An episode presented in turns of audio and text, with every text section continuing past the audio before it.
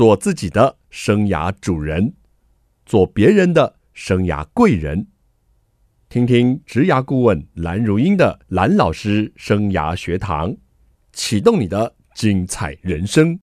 听众朋友好，我是蓝如英。您现在所收听的节目是蓝老师生涯学堂，欢迎您收听我们的节目。我们要继续 A 咖讲堂这个系列，我们要跟着 A 咖来学习。今天到我们节目现场的呢，是一个很特殊的书名的作者，而且这个作者其实有好多位。今天来了两位，我们介绍一下品牌翻转与数位再造的作者王福凯王老师。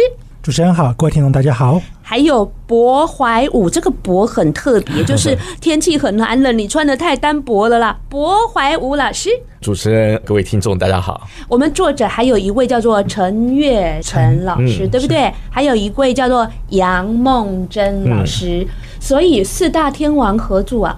嗯，是对，这是我们协会一起共同的结晶。那王老师，您是会长哈？哎，是是。王老师，那您在这个书中主要负责的是哪哪些的观念或重点？我负责大第一章跟第二章，最主要是从前面的一个概念的提起，好跟大家对一些所谓过去数位的认知的一个重新再沟通。是。那博老师，您主要负责的是哪个部分？我主要是第三章，呃，主要是跟品牌故事跟呃品牌数位化这件事情有点关系。哇，品牌故事大家都好想。知道了，接下来兰老师要来好好认真学习了哈，就是时间交给两位，跟我们来做一下 A 咖的 talk。呃，很高兴这一次能够受这个主持人的邀请，然后也跟我们波老师一起来这个节目来跟大家分享一下。那其实呢，在我们这一次的新书当中呢，呃，我自己负责的部分，其实我觉得观点上很想跟大家来介绍两件事。第一个是，其实很多的品牌，他想要去切入数位化的时候，他会有一个很重要的一个主观认知是，呃，这么多的工具要怎么样去选择，或者是我要用什么样的工具，消费者才会有兴趣。其实，在书里面呢，因为我自己负责的部分，啊，它是属于第一跟第二章，那我大概简单讲几个。重点，其中其实第一件事情就是你为什么要做？很多的品牌，它对数位化这件事情认知就是：哎，我过去有网站，可是网站效果不彰，我就做了一个 FB 的粉丝专业，做完之后呢，效果还是不彰，接下来开始紧张啦，那不要弄 IG 啊？啊，要不要弄一些其他的媒体呀？搞到最后呢，其实没有一件事情消费者真的知道你要传达什么。所以呢，为什么要做？回到了对于你在沟通的时候的核心价值。那当然，其实，在环境里面确实有很多的像政府单位啊，他用了一些不错的这些所谓的这个自媒体来做沟通，甚至有很多的一些我们讲到啊，像。那个电台呀，它也开始做转型啊，甚至我们讲到传统的纸的媒体呀，啊，或电视媒体呢，也在做自媒体。所以这些呢，他们其实事实上呢，他们的工具的行为，对于一般的企业来说，它其实还是在做所谓的经济传播。所以，当我们今天要去界定说，哎，我要不要做自媒体的时候，刚刚就说了第一件事情，我要不要自己去开一个粉专？或者是我要不要去用这些自媒体去传达我自己主观的认知？但如果说你发现其实自己没有办法把事情做好，其实你还是可以去利用其他的媒体。它在新媒体当中，例如说，哎，像我们在这个电台啊，电台就是一个很不错的选项。但是可能过去大家是听一般的广播这个收音机，现在呢，大家可能会在网络上面去听广播，所以可以去透过了在网络上面的这些所谓的媒体，一样的可以达到品牌的沟通效果。好，这是一个前提。所以呢，为什么要做？你怎么做？跟你要选择是你自己做呢，还是用别别人的媒体来做，那第二件事情是在环境当中造成了什么样的变化？其实从消费者角度来看待，我们看到很多的时候呢，像庇护工厂，或者是很多的一些所谓的这个非营利组织，他们都会觉得说啊，我没有行销预算呐，我没有钱呐，所以我可能不能够做电视广告。但其实反过来说，当今天就算你有钱了，这做电视广告可是做得很烂，哈，节目上很多电视广告效果其实不好，所以也代表了并不是单纯的媒体它是不是有钱的问题，同样的。在消费者认知当中，哎，我今天我看到了非营利组织在做沟通的时候，我可能会想知道说，你这个品牌，你这个组织的背后，它动机是什么？你到底为什么要去帮助这些对象？甚至是如果今天你有很不错的产品，你想跟消费者去做分享，好像我们知道每年过年过节的时候啊，像现在年节又快到了，所以哎，消费者他想知道这些事情，所以重点是你要用什么样的内容让消费者觉得跟他切身相关，好，这个是我们的部分的一个重点的分享。呃，关于我这个部分，其实呃是跟品牌故事有点关系啊。那因为其实现在呃故事行销是大家的一个主流趋势，那品牌故事又是里面很重要的一个当头啊。在这部分，其实很多公司我在做经营研究的时候发现一件事情，大家都很觉得品牌故事是重点，但是其实大家好像没有把找到一个方法来进行品牌故事的整个构思或设计，或是整套的策略。那在这本书里面，其实我谈了大概有三个部分。分第一个就是为了要讲这个品牌故事，这之前呢，我先呃稍微用一个故事化的方式介绍什么是品牌。那我在我的书里面有大概讲讲到一个叫做王老先生的一个 一个角色啊。为什么会这样子讲呢？因为其实我因为我的经验造成，就是说我认为发现很多人其实是一直都搞不清楚品牌这两个字，好像知道一点点，又好像摸不清楚。所以呢，我就把它比喻成为一个人。那一个人他有的喜好，有他的穿着。留长发、留短发，穿裙子或是穿衬衫，甚至他说话的方式，这其实就是代表一个人的特性。那事实上，这个其实这就是这个人的品牌。同样的道理，那你今天经营一个品牌，那这个品牌它有它的颜色，它有它的个性，有它的喜好，就会跟这个品牌会连接在一起。那为什么会要有一个故事呢？那简单来说，是因为我们必须要帮助品牌被记忆。好，因为现在我们的状况是我们其实是站在一个资讯过度爆炸的时代，所以呢，人们对于记忆力其实非常非常薄弱。在我们研究所谓左右脑的记忆方式的时候，我们发现呢，故事其实可以帮助记忆。我常会问学生说：“哎，呃，你们记不记得白雪公主的故事？”哎，其实大家多少都还记得，对不对？但是说，那你去背一下《出师表》给我听听看，可能大家都不记得《出师表》是什么。这就是因为左右脑记忆不一样，故事可以帮助记忆。那故事。帮助记忆，帮助品牌的辨识，帮助品牌更容易被认同，这就是品牌。要达到的目的嘛，好，所以在这本书里面，前两个就是一个是品牌，一个是呃品牌故事的设计，跟他一些方法，还有他碰到的问题。第三个琢磨一下，也是跟品牌故事有点关系，就是说，其实从我们经济开始发展到现在几十年了哈，那这几十年其实有老公司、老企业、老品牌，啊，或是还没有品牌的，那要怎么办？那老品牌可能要碰到的问题，可能比如说他要翻新，那还没有品牌的。难道他就不用做品牌了吗？那我在读一本书里面，其实有看到一个很有趣的一个资料。他说：“你作为一个创业人，你到底是要做生意还是做品牌？好，就做生意啊，你可能只是为了糊口饭吃。或许你不想要做品牌，哈，你只想赚到这辈子可以赚到钱就够了。但如果你今天希望你这个产业或者你这个企业或是你这个商品它能维持下去，不断的更新，不断的发展，那基本上你要有一个。”容易被辨识的那个样貌，那这就是所谓的品牌。那我在里面书里就讲到啊，有老品牌，有新品牌，还有原生数位品牌。那这个都会碰到一个问题哦，这些品牌在现代这个时代里面，到底该怎么处理啊，怎么怎么去改变它？所谓转型，这个就是我们这本书的重点啊。因为我们现在碰到的一个难题就是，我们现在数位化出现了，那数位化出现了很多还没有进来的，不知道怎么办，或是在原生数位环境里面的这个品牌，那它要怎么样进到现实的环境里？好，听了两位的专家哦，跟我们讲这个品牌哦，呃，这个翻转跟数位再造哦，其实，在自媒体时代哦。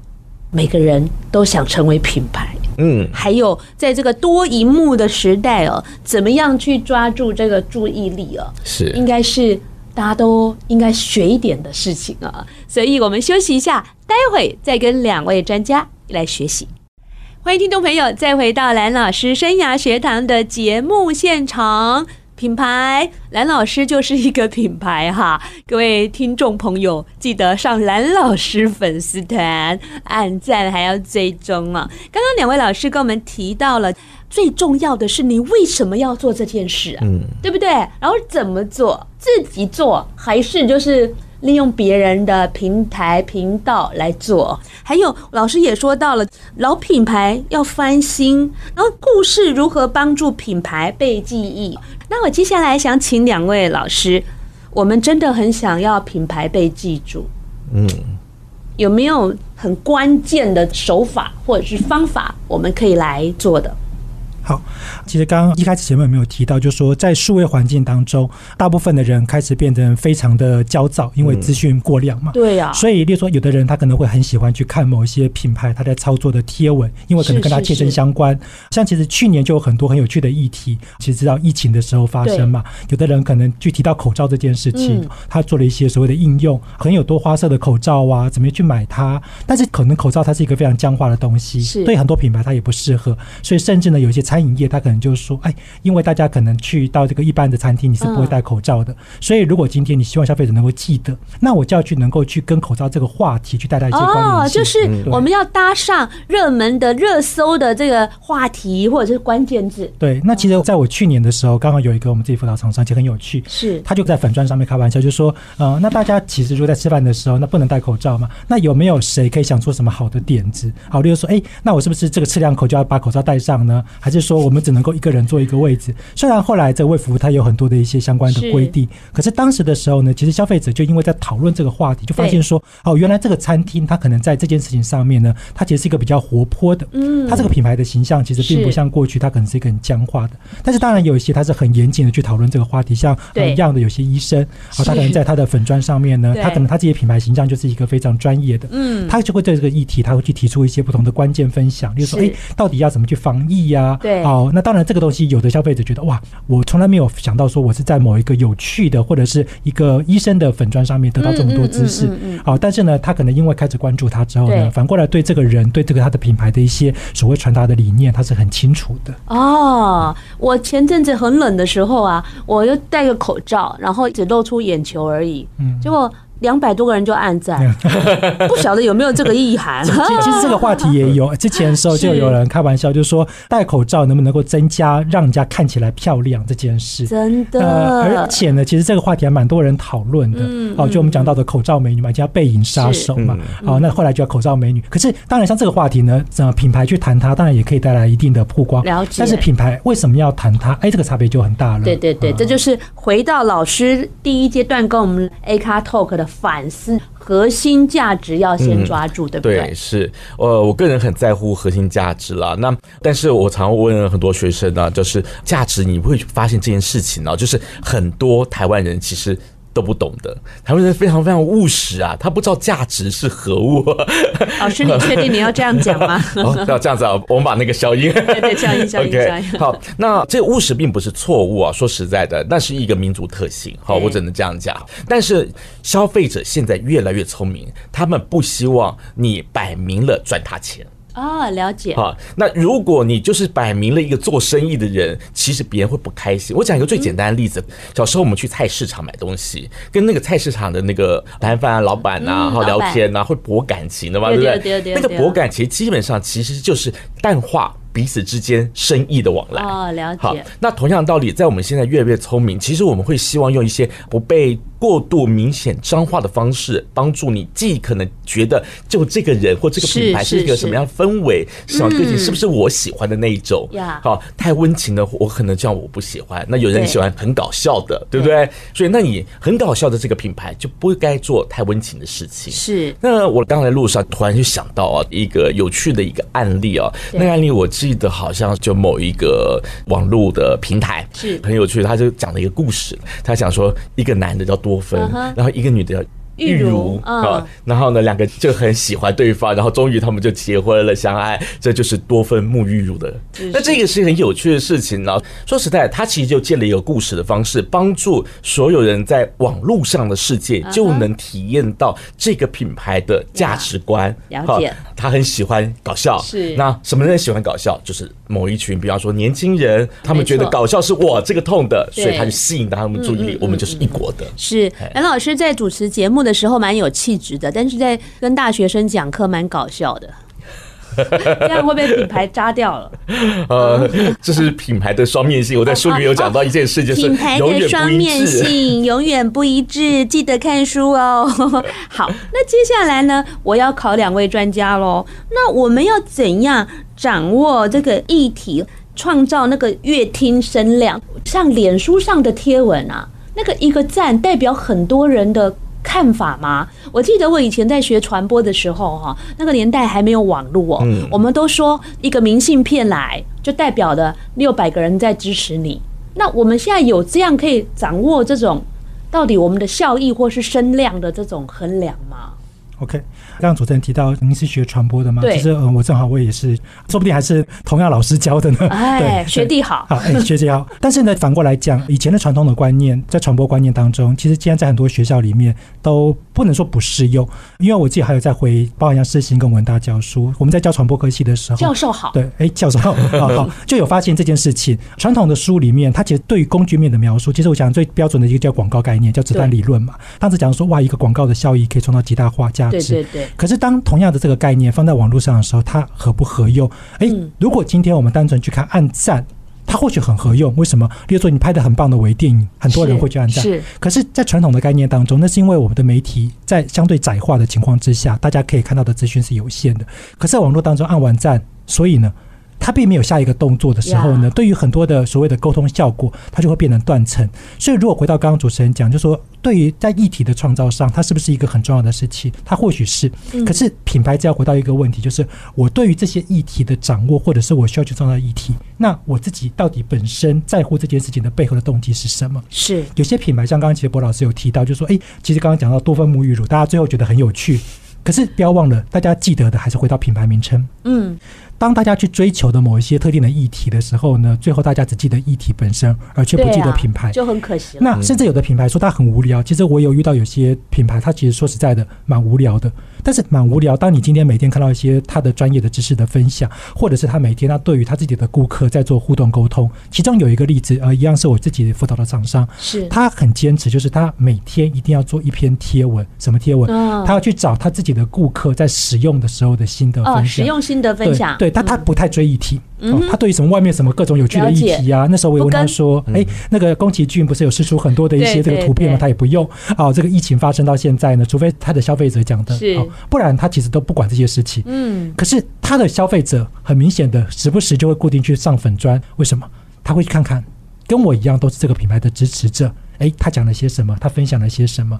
而这样子的一个操作方式，你说他很无聊吗？他可以说很无聊，他的按赞数也不会非常多，不是非常大的。可是你可以发现他的粘着度很高。OK，那所以相对来讲，就是对每个品牌，他自己本身要先去思考说，我要这个议题跟我在背后我的期望是什么。有的人他喜欢，就像穿的光鲜亮丽的；有些人他其实非常的低调，但是他的家庭可能对他来说是一个非常的好的。呀，所以呢，我们好像这个老师性格一直都要回到我们背后起初动念了，到底在意的点是哪里？那刚刚每天 po 一文，纵使四平八稳，但是就是有人看啊，有时候何必又去跟风呢？当然，品牌的属性哈，跟它的定位也是很重要的。这边要休息一下了。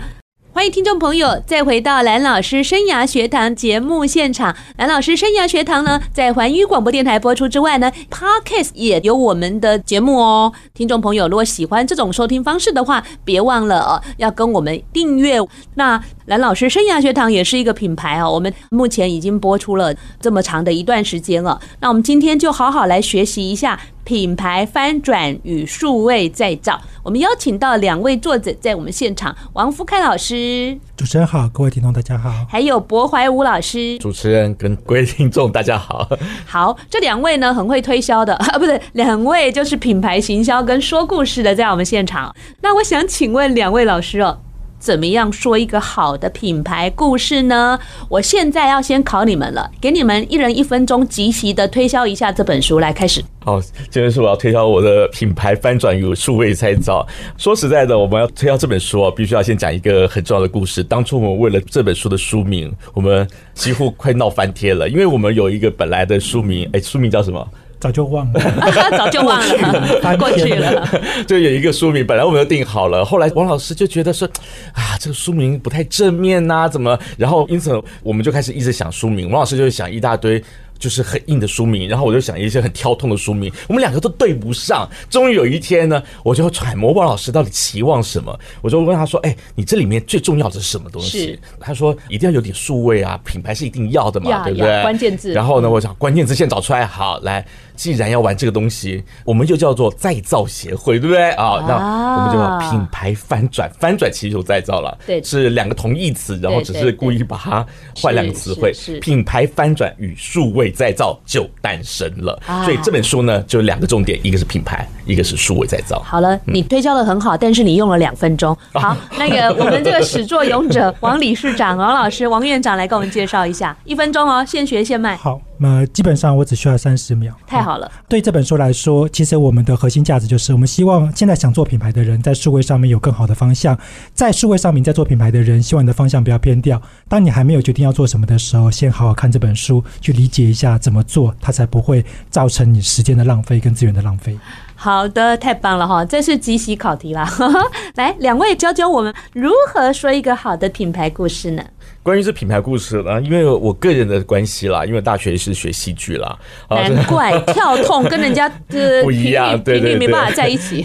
就是因为这样子，对我来说，做一个写一个故事，或是编一个故事，或是找出一个故事都很容易。但是呢，其实，在很多品牌故事经营过程中碰到的问题是两个面向。第一面向呢，他其实找不到自己的价值观，就像我们刚刚稍微稍微提到的，就是我不知道我真的价值是什么。嗯，他的价值观很可能是别人也在做的。对，那因为别人在做做成功了，你就想说，那我也要用那个价值观。可是问题就出来了，如果两个相仿的品牌、相仿的产业都同一种价值，是不是最好的方式？对，很容易被误解嘛，或是就认错嘛。像书里面有讲到，就是之前有两家咖啡厅，价位差不多，供餐一样。连那个色系都差不多，大家永远都分不清楚这两家。好，那这就是一个问题。第二种状况是，他们可能没有找到一种技术来提炼自己的故事，因为大家都忘记一件事啊，你可能觉得很平常的那件事情，对多数人而言是一件非常不平凡的事情。那我就会常常帮助很多人，就是找到你经历过什么样的故事，是那这个故事会不会有隐身含义，能作为你品牌的代表？OK，好，所以。我会建议第一件事情，如果能找到真的故事，是经过真实故事改编哦，这是关键字啊，是因为真的有那种戏剧化的故事的人不多。好，真实故事改编保留了真实的骨干，但是呢，又有一点戏剧化的成分，那是最多人喜欢的。好，那如果你真的不行，或是你的品牌真的不适合，比方说你做一个卡通，那你可能不适合做真实的故事，那你可能就要再重新。创造出故事，这就是另外一种方式了。是，这让我想到了蓝老师有一个故事啊，蛮多学生知道的啊。我都会问学生说：“哎，你现在大学嘛，毕业要做什么工作？有什么想法？”嗯，通常学生都没有什么想法，尤其是现在的年轻人茫然的居多哈。那我就会告诉他：“那你们猜猜，蓝老师什么时候就立志了自己未来的生涯的梦想？”他们都会猜高中啊，顶多你高中吧，你比我早有想法。我说 no no no no，我在小学四年级就立定志向，我长大要成为广播电台主持人。哇哦！然后他们有时候会觉得说你真的还假的？就有一次呢，我就把我小学同学请到演讲会场，我说来，大家问他，然后就站起来说。没错，我们都知道，所以呢，这是真实故事哈。但是这真实故事如何变成一个跟我是连接在一起的啊？那这我就有一点吸收到刚刚那个博老师讲的真实故事。那有没有几分改编呢？我这个完全没有改编啊，而且我也告诉大家，我大学毕业的第一份工作就在台北广播电台主持广播节目。嗯，所以我会觉得实现梦想的感觉真的是很棒。嗯，所以王老师教授，您怎么样说一个好的品牌故事？好，其实刚刚听到主持人从小就有这个志愿，我觉得我很佩服。我人生就是现在在做的两个主要的工作，都不是我人生一开始拟定的，甚至应该反过来讲，我根本就从来没想过做我现在想做的那两件事情。其中一个是大学老师，因为我在读书的时候，尤其是在高中以前，我是一个非常皮的人，跟老师就是完全是一个不对盘的。你很励志，我很励志，可以这么说。像刚刚前面提到，就是它会是一个变形的故事。那第二个就是创业，因为我大概从十年前开始创业。如果今天认真讲说，我高中我就已经决定了，我要当一个行销的高阶主管，这件事情倒是蛮有趣的，可是我却没有想过说，我最后在十年前创了业，而且还必须要一直不断的创业创下去。所以反过来讲，就说什么是品牌的故事这件事情，刚刚除了讲它是真实之外，我一直很重视的反而是另外一件事情，就是在使命跟愿景这件事情上面。使命跟愿景，呃，其实我最终还是会回到，就是说，如果当我回头去当老师，或者是当我去创业，甚至成立协会，都跟我当时的学习的经验有关。我不能说我过去的老师教的好或不好，有的老师其实对我影响很大，但也有的老师是另外一种层面的影响，他让我觉得我或许这辈子都不想成为那样子的人。所以我一直都会觉得说，呃，如果今天有机会开始教书，或者是开始去帮助业者，很多的顾问帮助业者就是讲一些好听话，让他觉得人生很美好。我在辅导的圈子里面，我算是蛮残暴的，甚至对非营利组织，我觉得这东西不行。我就跟他讲说，你不要再浪费时间的东西。你是属于忠言型的，呃，在某种程度上是。所以有些时候跟政府计划搭配的时候，那个单位都会说：“哎，王老师，你这样子会不会让那个单位很挫折？”我说：“与其现在让他在辅导过程挫折，不要让他东西丢下去，资源丢下去，做了一个烂东西，然后不要一年两年，这几个月就发现自己做错了。”了解。所以我觉得在这件事情当中，就是说我会回到了最初。那其实很多的品牌。他也应该去思考这个问题。他当时创业，他可能并没有想过这个问题，但过了几年之后，他突然发现，哦，原来我开了一家店。或者是我开了一个餐厅，甚至我可能去做了一个像现在流行的所谓的一个环保的餐具。对，我为什么要做？呃，我曾经听过很多的业者讲这种事情的时候，我都觉得听得很好笑。例如，他说为什么要去做一个环保餐具？他说为了改变这个世界。我说，我说你，所以你做的环保餐具改变了什么世界？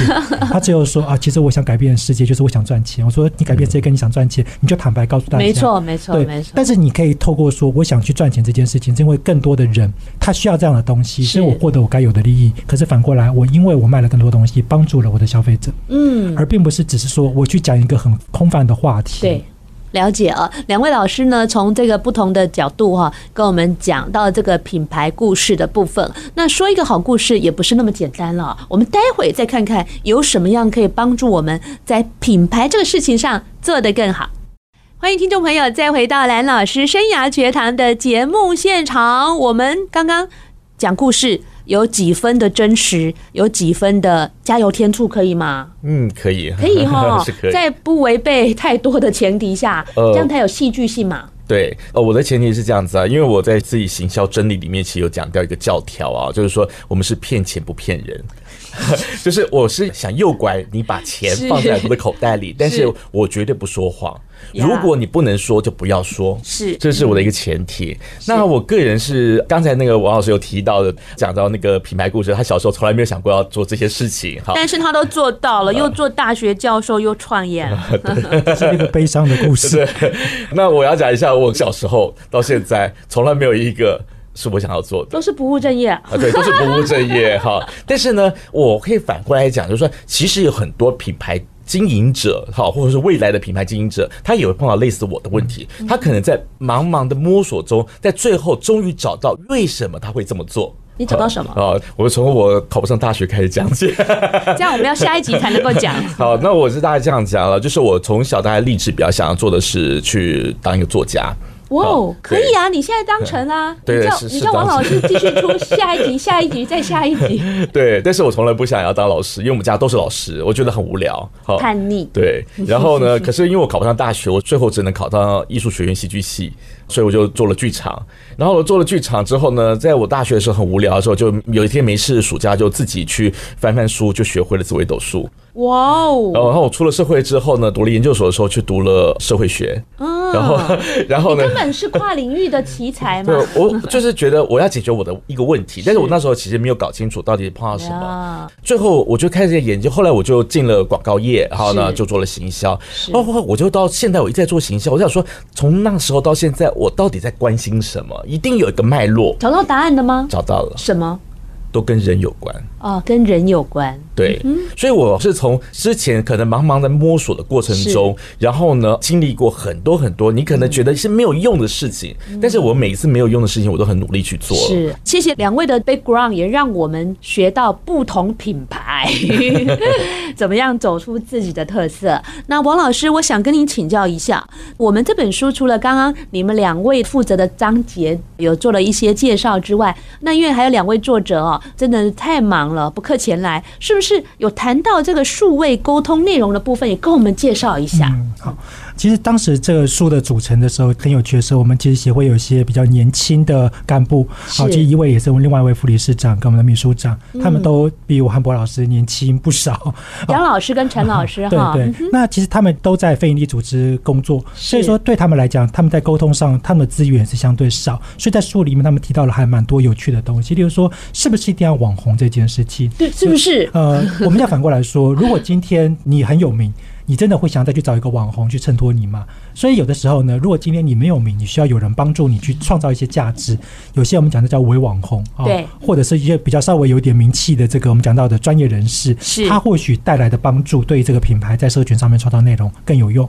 但是反过来，你去找一个可能在什么 YouTube 上面随便影片点击五十一百万，但他今天业配完你之后，明天他就业配下一家，对，然后于是乎最有名的就是他。没错，每一家品牌做完这些事情都是浪费资源，或者是资源是相对有限的。如果你真的很有钱，你不在乎，像我们当年有辅导过那种所谓上市上柜公司，啊我自己以前也是在上市上柜公司待过，所以他一年的行销预算就是至少五千万以上，甚至破亿。所以他今天丢个五十万、一百万给这些资源去用，是相对他不会有太多的心痛的。但是你今天你一年可能就只有五百万。你就要去找一个 KOL，它的价值是什么？嗯、所以书里面他其实有提到，就是我们可以去观赏或者是模仿这些 KOL，他怎么去做出有意义的话题。是。可是反过来，你自己要先去寻找，说我自己透过什么样的一些，不管是编辑的内容啊、图像的选择或者是拍摄。所以其实我们有时候，我们自己协会其实因为是非营利组织，对，可是我们也会公益的帮一些对象。例如说，帮一些企业、中小企业，啊，甚至也会帮一些所谓的社服团体去做所谓的文章的分享。太棒了！好，那像去年有一个例子很有趣，就是说我们去帮了中部的农业，是哦，它的一个几个不同的品牌去做文章的撰写，然后去拍摄他们的一些产品的图片，嗯，然后再把它写成一个消费者可以理解的文章。是是。所以其实回头来说，就是说在他们最后的章节里面去提到，包含了内容的建制，啊，看到了网红，看到了这一些所谓的知名的贴文，他该怎么样的去学习？最重要的是，其实对所有的企业主来讲，都要要理解一件事情，只要是要做行销，又是数位行销，它都一定有成本。像我们的协会比较专业，不是在工具的操作，例如说什么 SEO 啊，或者投放广告的本身，但是其实我们都很清楚，它都是要费用。那更何况今天像我们常常看到什么全联呐，对，哦，家乐福啊这些知名品牌，人家在这个上面的费用其实可能是上百万。那如果今天你就要找一个小编，然后你说小编你每天去做各种的素材，你要去做各种的事情，然后你还去想一些可以跟品牌带来实质上帮助的，可能是一些促销方案。甚至你还要去想一些所谓的不同的，我们讲到消费者接触的方式，然后你只愿意付他两万八、两万五或者更低。那请问他如何能够有一个专注的心力，或者是找到专业的人才去做这些事？是哦，所以我们其实在最后也会去提到，就是说，你要么就是让他有足够的资源做这些事，或者是愿意让人家进到你的公司去帮助你做。你真的都没有办法，好吧？那至少可以找我们协会来，我们协会有一些评估，觉得你需要被帮助，你又是有发展的潜力的品牌。哦，我相信波老师啊，或者是说像刚刚讲的陈老师和杨老师，都很乐意的去帮助这些品牌去做。的辅导、嗯。好的，我们发现啊，品牌打造啊，其实是非常多面向要学习的。嗯、那这书啊，厚厚的一本啊，非常的棒啊，很多的内容可以学习呀、啊，真的是很好的一件事情。而且我们发现啊，这种不爱读书的啦，找不到路子的啦，现在都这么厉害，难怪人家说不爱读书的现在都创业当老板，像我们这种学霸型的，只能当老师了哈。好。最后，请两位各用一分钟的时间，给我们一个 A 咖的观点。那我个人的观点是这样子啊，我其实有一个座右铭，就是懂人是能力，被人懂是天意。所以呢，其实我一直很努力在进行所谓了解人这件事情上面。那品牌跟人是一样的，它其实都有个性。当你去了解你的自己的品牌是什么，你就知道你消费者长什么样子。太棒了，懂人是能力，被人懂是天意，果然都是搞人的哈。来，王老师。啊、呃，那因为我自己是基督徒，所以我就分享一个我们在信仰里面常常会提到叫“如鹰展翅上腾”。呃，每个叫我吗？哎，哎，是这句话正好跟主持人还真有点关系。其实对每个品牌来说，今天不论他要为了要去做数位化的沟通，或者是更多的在竞争者的竞争条件里面去创造更高的价值，去满足消费者，不论是经营者或者是在里面的同仁，他都会期望我在一个地方的发展是有价值的。对，他可能是很小的，只是为了去改变一个消费者习惯，但但也有可能更大是改变产业。而如鹰展翅上腾的概念就是，我们要有一个很明确的标的。当今天你用数位化，你只是为了达到这个标的的做法，而并不是让数位化变成你的核心。啊，只要不脱离这件事情，你不断的回头检视你自己，你的品牌才可以更长更久。嗯，我的名字取得真好，如鹰展翅，而且我每次在演讲都介绍蓝天白云绿草如鹰。哈哈哈，这就属于我的品牌的介绍。今天非常开心呢，邀请到两位品牌专家呢，跟我们分享这些品牌的概念哦。他们每年好像都会出一书嘛，对不对？也不要这么大压力，对不对？你明明刚刚偷偷告诉我了。好了，我们就期待他们下一本好书再出现。谢谢您的收听，我们下礼拜同一时间蓝老师生涯学堂，我们空中再见喽，拜拜，拜拜。